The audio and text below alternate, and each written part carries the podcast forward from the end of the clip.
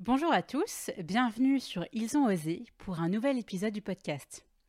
Pour les personnes qui ne le connaîtraient pas encore, j'ai voulu partager avec vous des conseils et des leçons de vie pour vous aider à passer à l'action en rendant hommage à celles et ceux qui ont osé sortir de leur zone de confort, écouter leur voix intérieure, suivre la piste de leurs rêves et réussir, parfois envers et contre tous.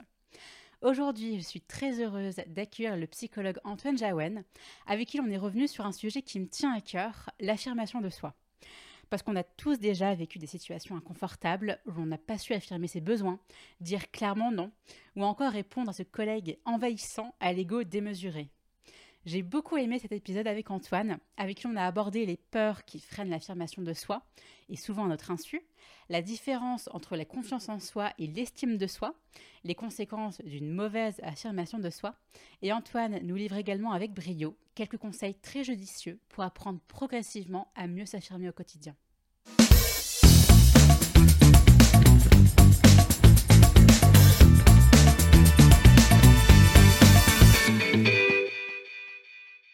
Pour beaucoup d'entre nous, il n'est pas toujours simple de savoir s'affirmer dans son couple, au travail, entre amis ou au sein même de sa famille, par peur de la réaction de l'autre, de notre manque de répondants, du rejet, du conflit ou encore même d'exister. Alors comment oser s'affirmer Comment oser partager ses envies, affirmer ses besoins, ses idées, ses droits, sans s'imposer et écraser l'autre? Un équilibre pas toujours évident à trouver. Et pour y répondre, j'ai le plaisir de recevoir Antoine Jaouen au micro du podcast. Bonjour Antoine. Bonjour. Alors, pour te présenter brièvement, tu es psychologue à la mission locale de Bastia, qui œuvre pour l'insertion sociale et professionnelle des 16-29 ans. Alors pour commencer, j'aimerais que tu reviennes euh, sur ce qui a fait et que euh, tu t'es intéressé à la psychologie, parce que je sais que avant que tu deviennes psychologue, tu as eu euh, bien d'autres vies. Oui, j'ai eu un parcours qui est un peu voilà, un peu différent. j'ai commencé par la fac d'histoire. Alors il faut savoir que ça m'a pas du tout intéressé. C'est-à-dire que j'ai arrêté assez vite. Et ensuite, je me suis dirigé vers l'armée où j'ai passé un an à l'armée, donc armée de terre en tant que sous-officier. J'ai fait l'école de sous-officier à Saint-Mexan. Là non plus, je voyais que j'allais pas trouver une place qui était la mienne, euh, même si c'était une possibilité pour moi et qu'il y avait plein de belles choses à faire. Voilà, j'ai préféré reprendre mes études et j'ai eu la chance de tomber un peu par hasard dans la psychologie, ce qui m'a intéressé au plus haut point. J'ai passé cinq années d'études assez merveilleuses où j'ai même fait euh, bah, finalement, je suis allé parti aller étudier au Canada. Et le Canada, vraiment, euh, l'Amérique du Nord, au niveau de l'éducation et de ce qu'il propose, c'est incroyable. Et mon parcours de formation, donc je l'ai fait en partie à Nantes et je l'ai fini à Lille avec ce petit croisement au Canada. Voilà. Et qu'est-ce qui t'intéressait dans la psychologie? Au début, J'y suis allé par hasard. Maintenant, mon intérêt s'est vite égayé. C'est-à-dire qu'il y a plusieurs aspects qui m'intéressaient particulièrement dans la psychologie. Le premier, c'est l'aspect clinique. C'est vrai que tout ce qui est de la psyché humaine, euh, quand elle rentre dans le cadre de la souffrance ou de la pathologie, euh, ça devient passionnant en fait. C'est comment expliquer? Bah, Il suffit de regarder l'intérêt des gens pour euh, les séries de serial killers. Voilà, c'est-à-dire qu'on se pose toujours la question, mais attendez, j'ai envie de comprendre l'autre, surtout quand l'autre est incompréhensible. Voilà. Alors je bosse pas avec des serial killers, moi je bosse avec des jeunes, je tiens à le repréciser. On est rassuré. Bah, surtout moi.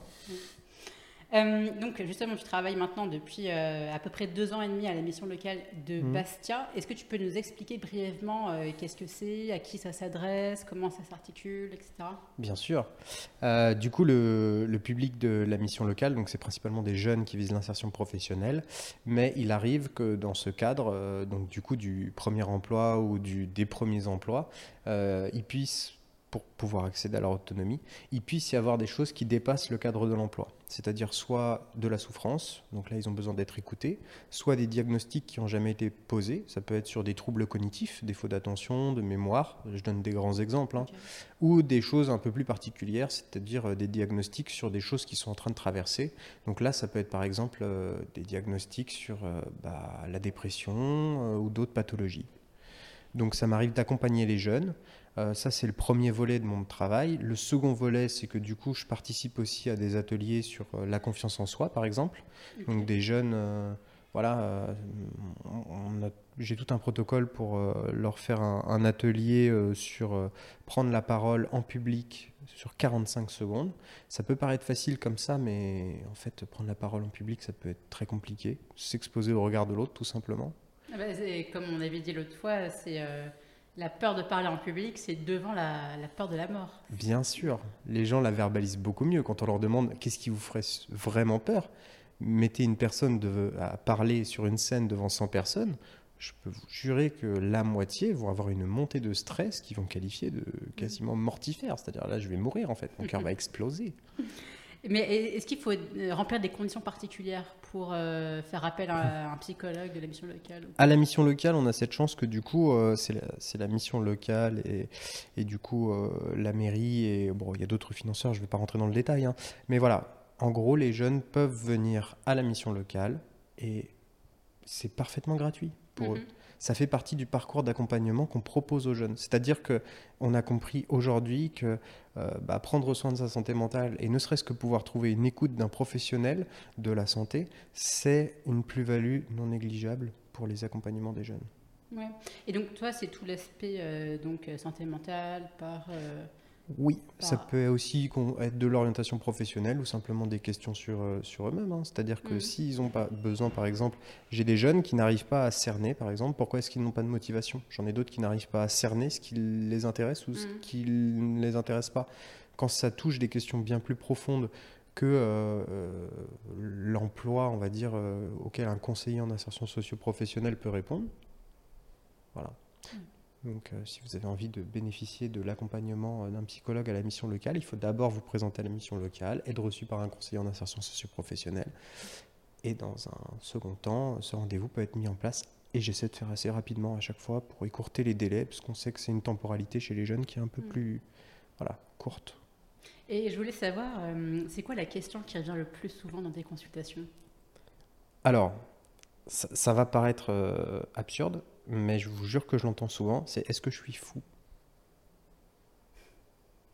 C'est une question, ou est-ce que je suis normal? On peut me la poser aussi de l'autre sens. Euh, voilà, c'est normal, on est dans un contexte de, début de vie où justement on sort euh, du lycée et, donc du coup on s'est beaucoup exposé à l'autre, on devient individuel, il faut se questionner sur ses propres désirs et donc la personne se demande si ses processus, ses comportements, euh, ce qu'elle dit, ce qu'elle fait est normal ou fou. Donc évidemment, euh, si jamais vous avez la chance d'écouter ce podcast et qu'après vous venez me poser la question, je réponds en général de la même manière, oui, vous êtes complètement fou et vous avez bien fait de venir. La réponse par l'absurde fonctionne bien. Alors, j'aimerais à présent qu'on parle d'un sujet qui me tient à cœur et qui, je pense, est une problématique euh, récurrente chez les patients que tu euh, reçois. C'est l'affirmation de soi, qui est la condition sine qua non pour une bonne insertion sociale et professionnelle. J'aimerais avoir ton, euh, j'aimerais savoir, euh, pour toi, c'est quoi euh, l'affirmation de soi? Ça veut dire quoi s'affirmer? Alors, l'affirmation de soi, c'est un concept qui est assez nouveau. On pourrait penser que c'est plus ancien, mais en fait, on va dire que c'est vraiment une chose qu'on a bien identifiée dans les années 70 avec les courants hippies et d'affirmation de soi, de découverte de soi, de développement de soi. Voilà, ça vient proprement de là pour les chercheurs. maintenant, c'est quoi ça se trouve dans la relation à l'autre, l'affirmation de soi. C'est-à-dire que prenez un environnement, par exemple, euh, on, va prendre un environnement hardcore, comme ça, euh, au moins tout le monde va comprendre directement. Si vous prenez la prison et que vous allez en prison, euh, s'affirmer, ça peut être, par exemple, se battre quand on arrive. Voilà. J'imagine que la question porte plus sur l'affirmation de soi dans une société, dans un contexte dit normal. Voilà, dit normal. Hmm. Civilisé. Donc ça va être dans la relation, en fait, comment est-ce que euh, dans la relation, j'arrive finalement à établir une relation équilibrée. C'est ça. Ça dépend pas que de vous. C'est-à-dire que prenez une personne, par exemple, euh, qui a une forte propension à la dominance et à vous écraser, vous, vous allez avoir beaucoup, beaucoup de mal à vous affirmer face à cette mhm. personne. Si vous prenez, euh, on va dire, des personnalités qui se font pour spécialité d'être dans l'affirmation de soi, comme les politiciens qui ont du coup euh, développé une forme de charisme et aussi euh, des techniques. Et même, voilà, c'est leur métier aussi d'apparaître. Euh, ces personnes-là, ça va être très dur de vous affirmer face à elles. C'est normal. c'est leur exercice principal dans la journée que de pouvoir s'affirmer au quotidien. Donc il faut bien comprendre que l'affirmation de soi, c'est d'abord dans la relation à l'autre. Et ensuite, oui, il existe des techniques pour améliorer cette affirmation de soi, etc. Mais si vous voulez vous affirmer, ça va dépendre aussi dans le contexte dans lequel vous êtes, l'environnement. Je mm. parlais de la prison, c'est ça, c'est l'environnement. Et la relation. Ça va pas être pareil de s'affirmer avec un ami que de s'affirmer dans son couple, que de s'affirmer son, avec son employeur. Oui, donc en fait, c'est une question euh, assez, euh, assez multiple. je veux dire, ça dépend effectivement de l'environnement dans lequel on se situe, euh, des personnes avec qui, qui l'on est. donc c'est au final, comme tu dis, une histoire d'équilibre dans la relation, sans agressivité. ça demande aussi de faire preuve d'empathie et d'intelligence au final, de savoir s'adapter à qui l'on s'adresse et ne pas systématiquement euh, laisser passer l'autre avant soi, mais, ne, à contrario, ne pas toujours, euh, ne pas toujours systématiquement euh, s'imposer face à l'autre. Totalement. Un équilibre, en fait. exactement. C'est un équilibre mutuel. Hmm. Le terme équilibre est très bien trouvé. C'est vraiment un équilibre mutuel. en fait, le premier pan de l'affirmation de soi, ça va être la communication. Pour s'affirmer, il faut pouvoir communiquer. Si on parle de communication, la communication, on vient de le faire là à l'instant, c'est-à-dire que les gens, c'est génial, ils vont avoir le, exactement ce, ce que je vais dire, euh, ils vont pouvoir se repasser le passage, mais même pas. C'est le talkie-walkie, c'est-à-dire à partir du moment où il y a un émetteur, moi, je parle, euh, il faut que j'ai un récepteur, c'est-à-dire toi qui écoutes. Et on peut inverser les rôles. Mais on et peut qui comprennent aussi. Et qui comprennent. de, Bien sûr. Évidemment. Mm. Mais du coup, on ne peut pas parler en même temps. On ne peut pas s'écouter en même temps. Donc, il va falloir qu'il y ait un jeu d'interaction, de communication qui se mette en place. Et là où ça devient complexe, c'est que du coup, pour pouvoir avoir un équilibre mutuel et s'affirmer tous les deux, il va falloir qu'on puisse entendre nous-mêmes et aussi qu'on puisse faire entendre à l'autre de façon claire nos désirs, nos souhaits, nos pensées, tout ce qui peut nous concerner sur l'instant et qui est important à donner à l'autre mhm. et que l'autre soit prêt à le recevoir. C'est un jeu d'interaction mutuelle. Mais alors, qu'est-ce qui explique euh, que énormément de personnes n'arrivent pas à s'affirmer? Ça fait écho à quoi Est-ce que c'est parce qu'on a besoin de plaire à l'autre C'est la peur de l'inconnu C'est notre éducation qui nous bloque Qu'est-ce qui explique cette peur de l'affirmation de soi J'adorerais avoir la réponse qui, qui, répond à toutes ces variables en même temps. Euh, le problème va être individuel pour tout le monde. Par contre, il y a certains facteurs qui reviennent systématiquement. Le premier, c'est des gens qui n'agissent pas. Qui restent dans l'inhibition. Oui, c'est ça. Prenez une, euh, une, soirée avec 10 personnes. La personne qui n'agit pas, c'est-à-dire qui ne parle pas, qui ne fait pas d'interaction, qui ne, produit pas de comportement, comment vous voulez qu'elle s'affirme? Elle est dans un coin de la pièce, a priori, c'est l'autre qui, qui va aller le chercher pour éventuellement mettre en place ce système d'interaction. Mais même là, c'est à l'autre de faire la démarche. donc, est-ce que c'est vraiment une affirmation de soi si je prends l'initiative d'aller chercher l'autre? Par la suite, ça peut se mettre en place s'il y a une confiance. Mais voilà, déjà, si vous agissez pas, ça va être compliqué pour l'affirmation de soi. Ensuite, on l'a dit, l'affirmation de soi, c'est une forme de communication. Donc, à un moment, euh, soit par la verbalisation, soit par la gestuelle, il y a le langage verbal, non verbal, on peut en discuter, euh, il va y avoir un jeu d'interaction qui va se mettre en place avec les deux individus. Donc il faut que cette interaction puisse être donnée, et il faut pouvoir aussi comprendre ce que l'autre dit. Mmh. Euh, vous prenez par exemple deux personnes qui viennent pas du même pays, qui parlent pas la même langue. Bon courage pour savoir qui peut s'affirmer ou qui peut pas s'affirmer. Il va y avoir le langage non verbal à la limite.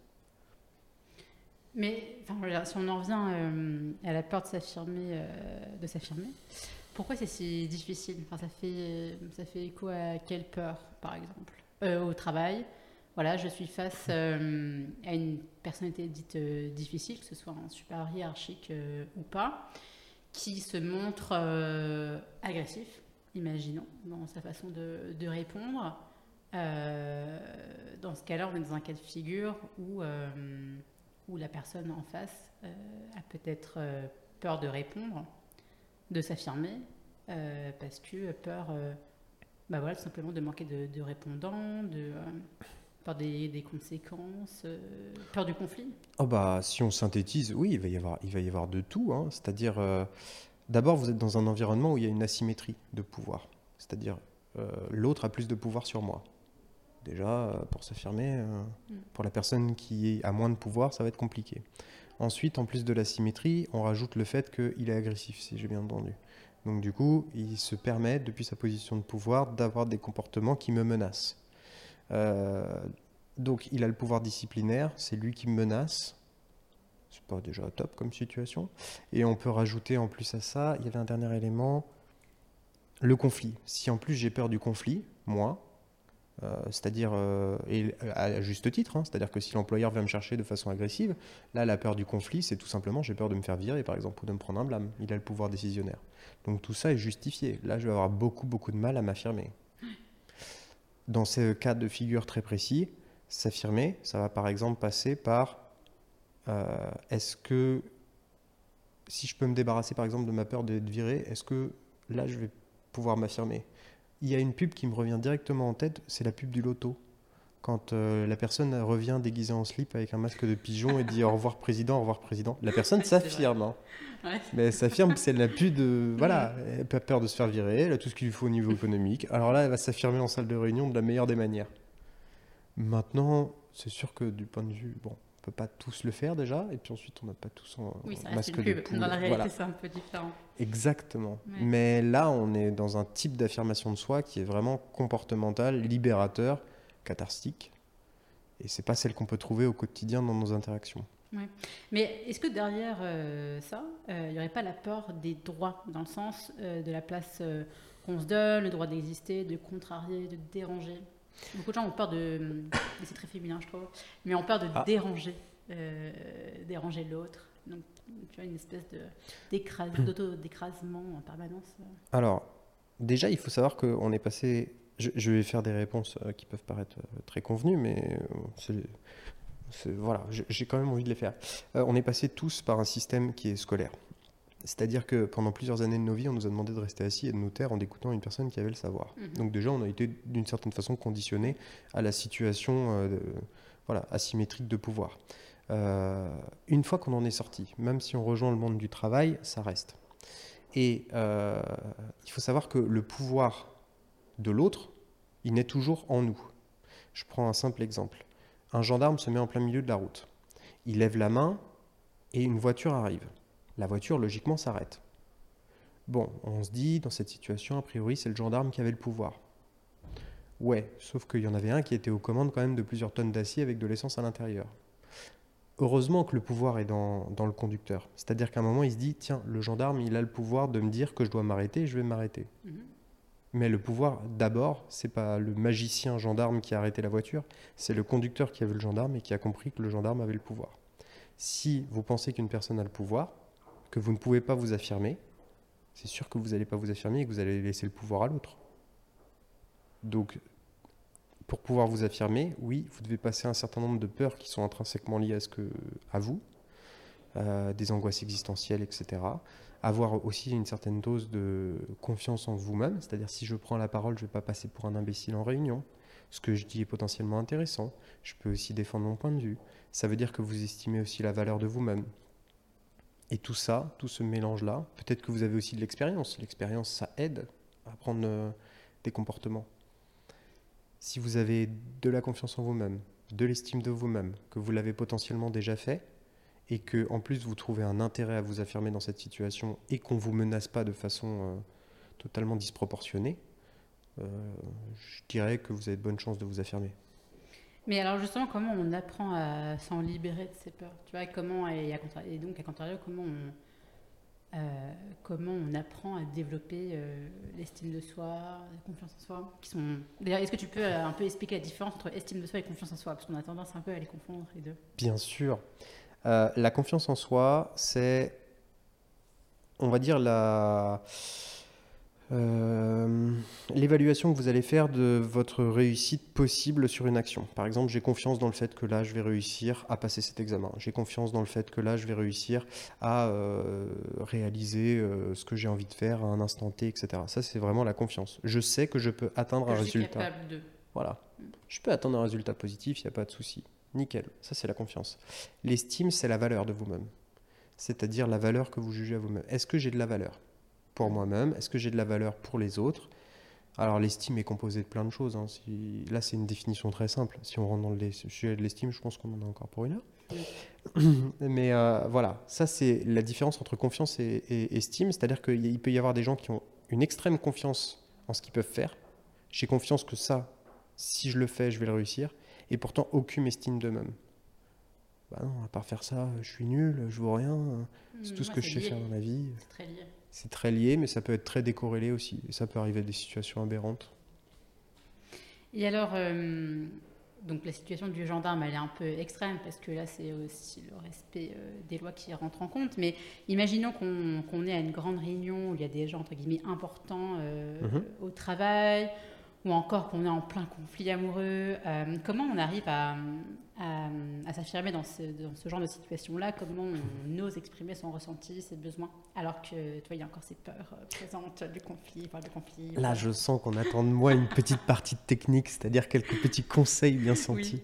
Euh, alors, l'intéressant, c'est qu'on pourrait découper chaque situation et trouver des plus, des moins, etc. Réfléchir à chaque situation du point de vue individuel. Mais s'il faut des grandes techniques, un, comme je l'ai dit, il va falloir oser agir et oser, oser communiquer.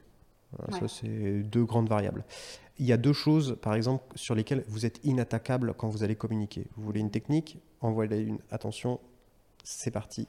Si vous parlez de ce que vous ressentez, il n'y a aucune chance pour qu'on vous attaque. Je ressens que là, euh, je suis désolé, hein, mais je me sens pas bien, ou ça me met en colère ce que vous dites, ou ce genre de choses. Personne ne peut vous dire non, vous ne ressentez pas ça. Ben si, je vous jure, en fait, je suis en train de ressentir ça. Si, si, ça, c'est vraiment vrai. Ça, c'est palpable, on ne peut pas vous attaquer dessus. Vos pensées, on ne peut pas vous attaquer dessus. C'est-à-dire, je pense ça à un moment. On peut vous montrer que vous avez tort, etc.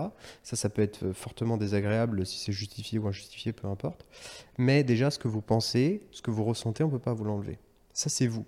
Apporter une partie de ce que l'on est, ça marche bien. Mais déjà, il faut pouvoir l'apporter. Donc, il va falloir agir, il va falloir communiquer avec du verbal. Euh, et donc, il va falloir vous exposer vos sentiments, vos désirs, vos pensées. Et utiliser le jeu, puisque comme on dit, le tu, tu. Oui. la communication. Et oui, et j'adore le jeu qui fait jeu. Donc, euh, bah, si par exemple on veut progresser dans l'affirmation de soi, très simple, le jeu de rôle aide beaucoup. Mhm.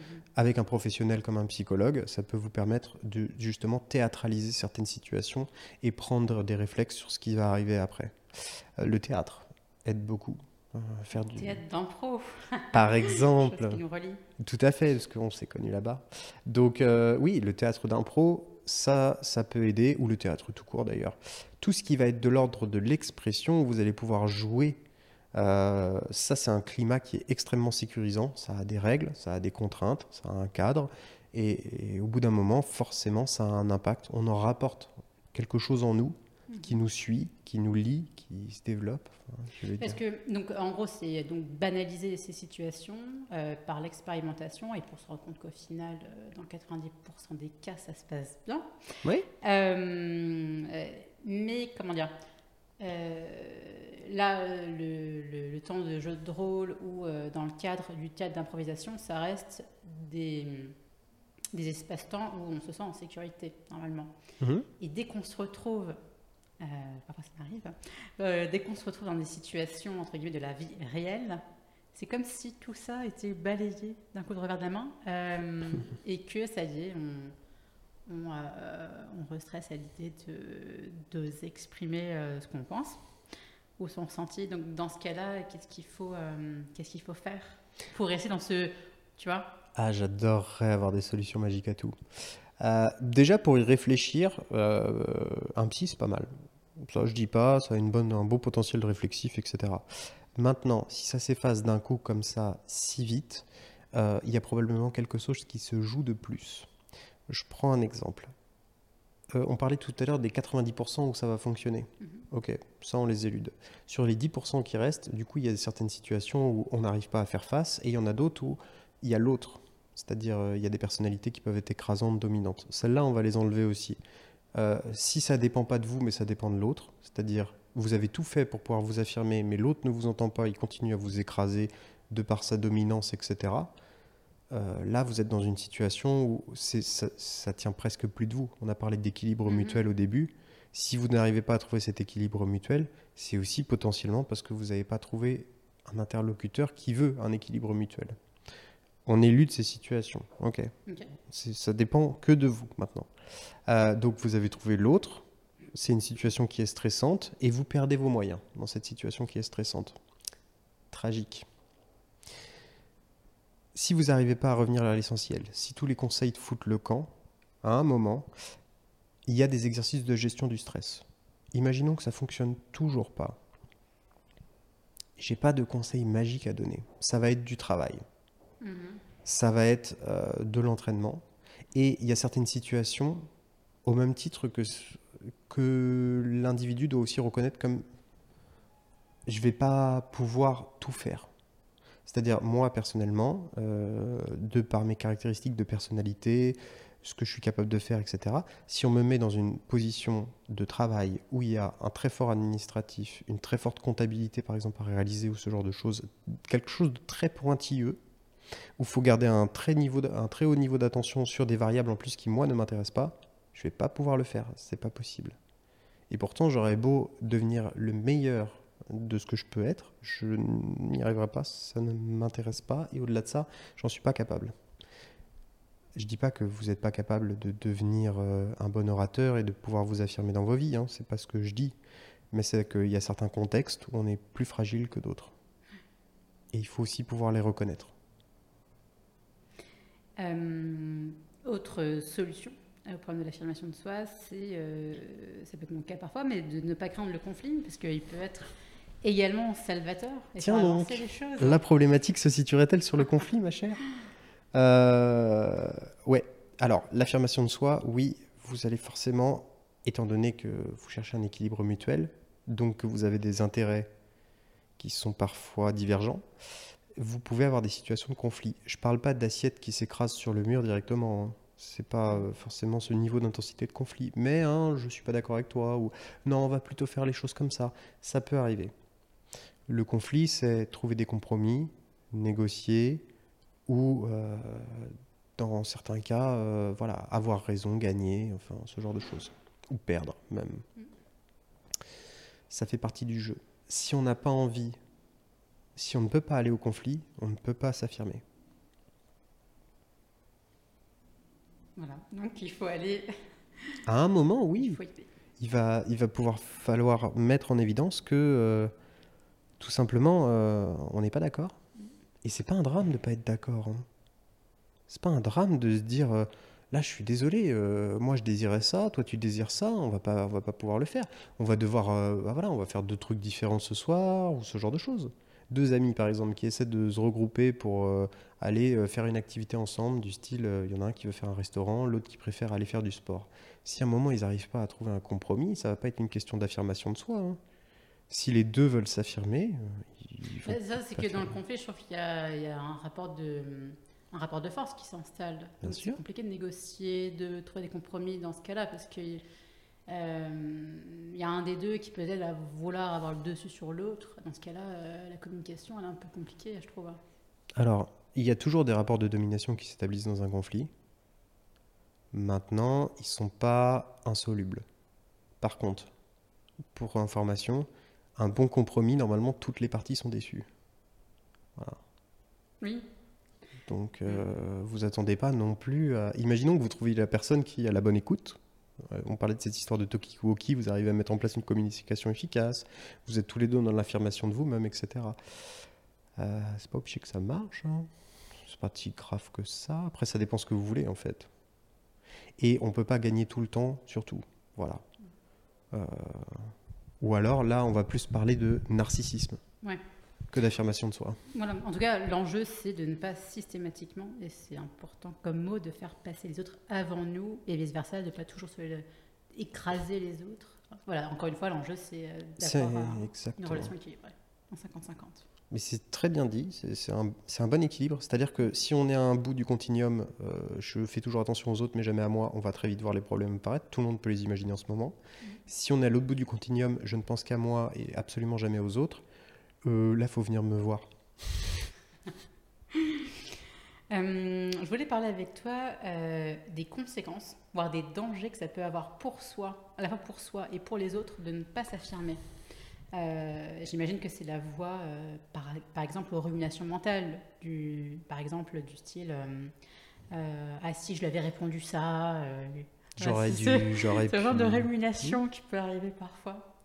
lors d'un conflit, mais j'imagine que ça favorise la perte de confiance en soi, de notre propre estime. ça peut même développer le syndrome de l'imposteur. C'est quoi un peu les conséquences que ça peut avoir?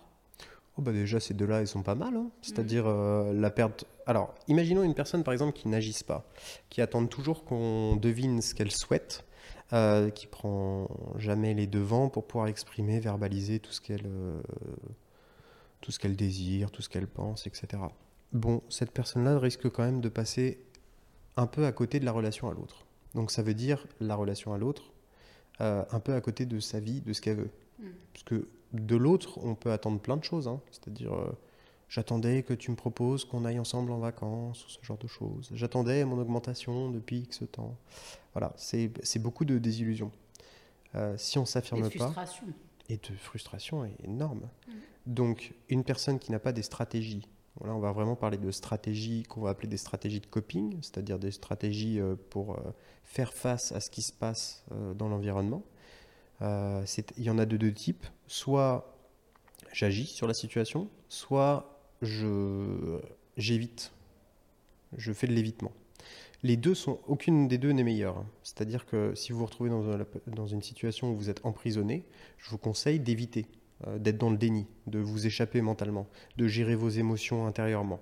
Ça, c'est une très bonne stratégie. Par contre, si vous n'êtes pas en prison, mais que vous n'arrivez pas à vous affirmer et que vous utilisez H24, cette stratégie de gestion des émotions, euh, qu'il y a des conséquences négatives qui apparaissent comme la rumination, que vous avez l'impression de ne pas avoir de valeur, euh, et que vous arrivez finalement plus à prendre d'initiative et plus à être dans l'agir, là c'est peut-être que vous utilisez juste une stratégie de coping et plus du tout l'autre. Mais par exemple, euh, à ce que tu viens de dire, le fait de ne jamais exprimer ce qu'on souhaite pour soi, euh, au final, euh, c'est aussi la, porte ouverte à, l'emprise, à la manipulation. Euh, ah ben si, si hein. vous...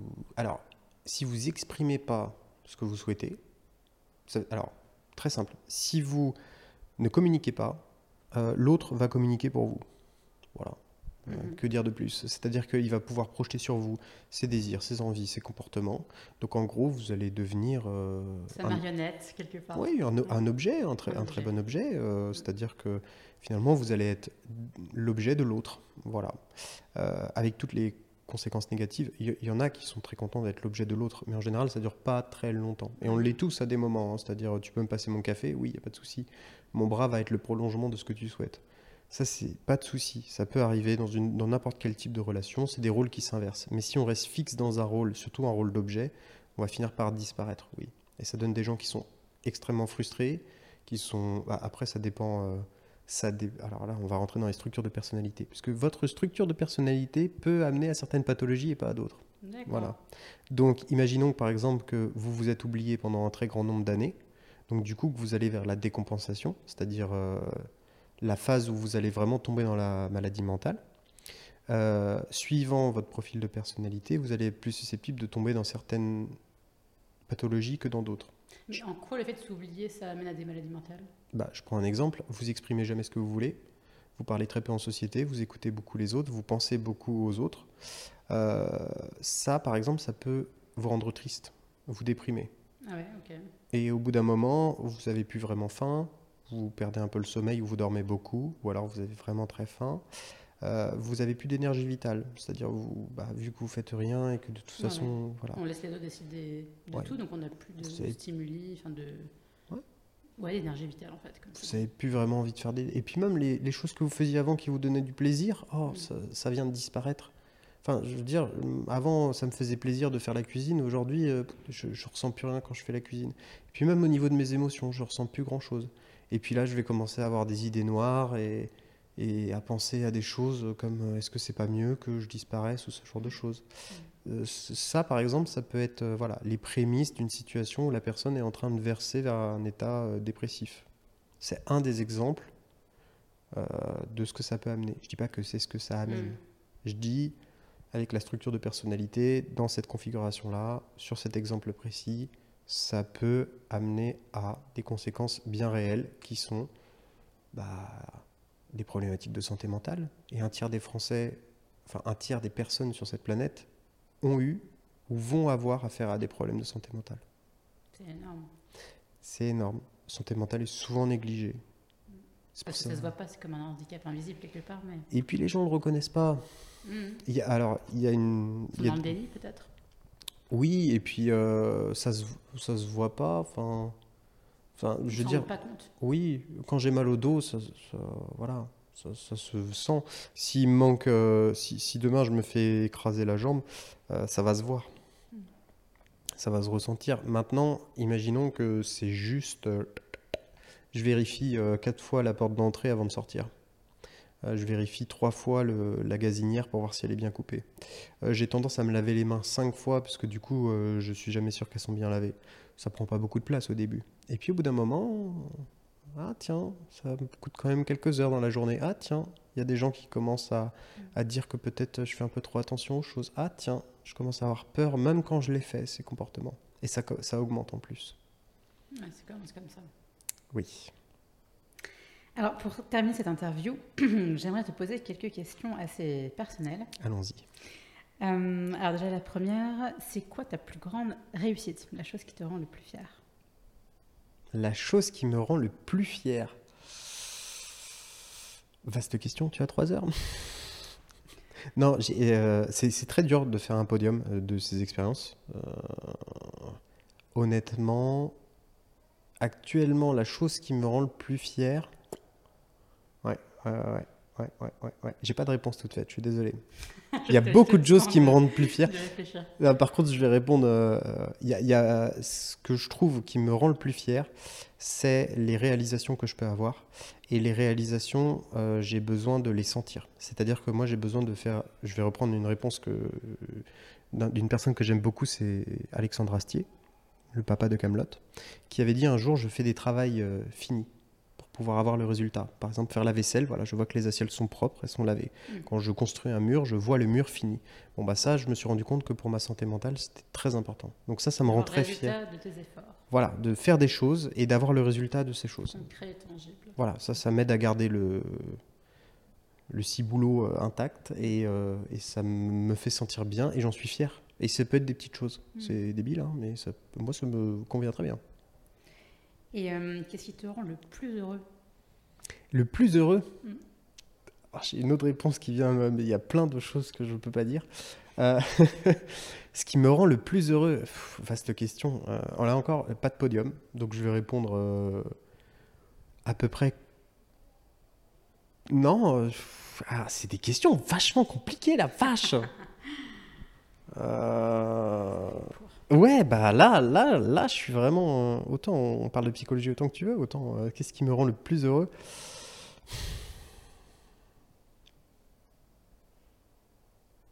Au, quotidien, je dirais que, que c'est pouvoir faire plein de choses et pouvoir euh, voilà, passer du temps et partager des moments avec des gens que j'aime. Réponse bateau. Et, et sur le plus long terme, ce qui me rend heureux, c'est vraiment d'avoir fait.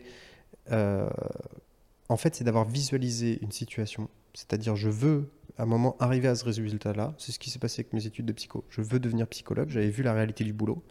De suivre cet objectif et d'affronter toutes les difficultés et de pouvoir arriver à l'aboutissement du projet. Alors ça, je trouve ça extraordinaire. Et de pouvoir regarder en arrière en disant putain, je l'ai fait.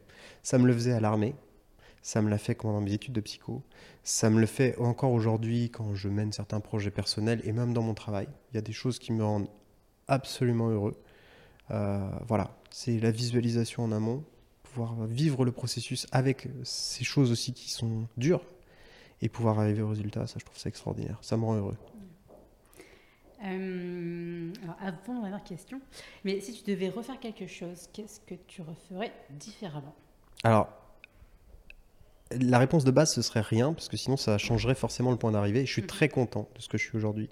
C'est pas de la suffisance, hein, c'est juste que honnêtement, j'aime ce que je fais et je trouve que ça va bien. Et je trouve que changer un élément, ça entraînerait une chaîne d'autres éléments qui seraient très perturbateurs pour tout le reste.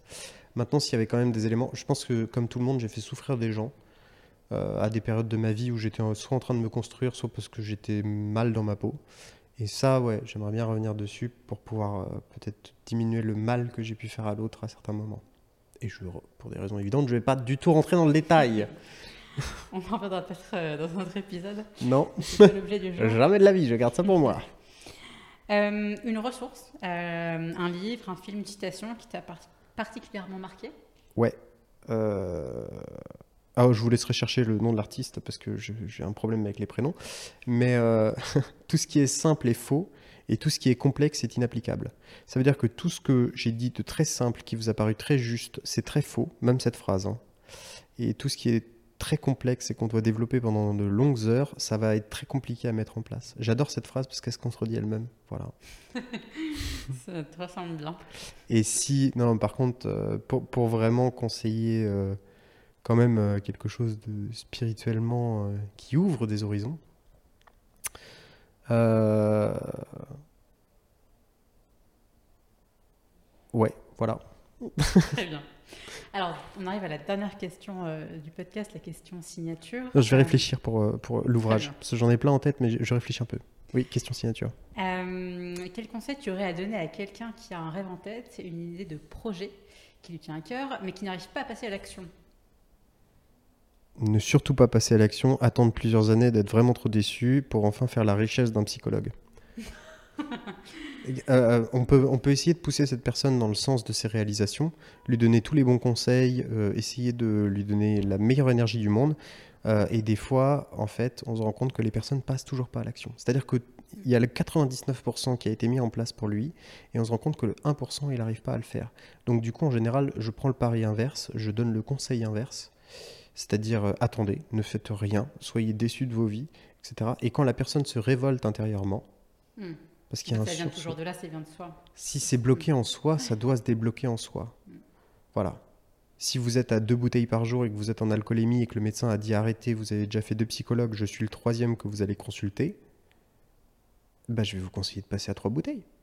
Je- je- voilà. Les personnes sortent offusquées, elles sont absolument pas ravies. En même temps, quand elles iront suffisamment mal et qu'elles viendront me voir et qu'elles seront prêtes à commencer à travailler, on travaillera. Il faut que ce soit euh, un déclic. Oh, de la euh, clarinette. C'est parfait pour finir ce- cet Ouais. épisode. Bon, en tout cas, merci euh, beaucoup Antoine, c'était euh, Eh bah, de rien. hyper intéressant et euh, ça fera sûrement l'objet d'un- d'une autre interview pour aller encore plus loin. Merci beaucoup. Merci à toi et puis à bientôt. Et bah, je réfléchirai à l'ouvrage comme ça si on a une bien. prochaine. On attend ta Allez, réponse. à bientôt. À bientôt. J'espère de tout cœur que cet épisode vous a plu. Et si c'est le cas, n'hésitez pas à me laisser un petit commentaire et à en parler autour de vous. Et je vous dis à très vite pour un nouvel épisode d'Ils ont osé.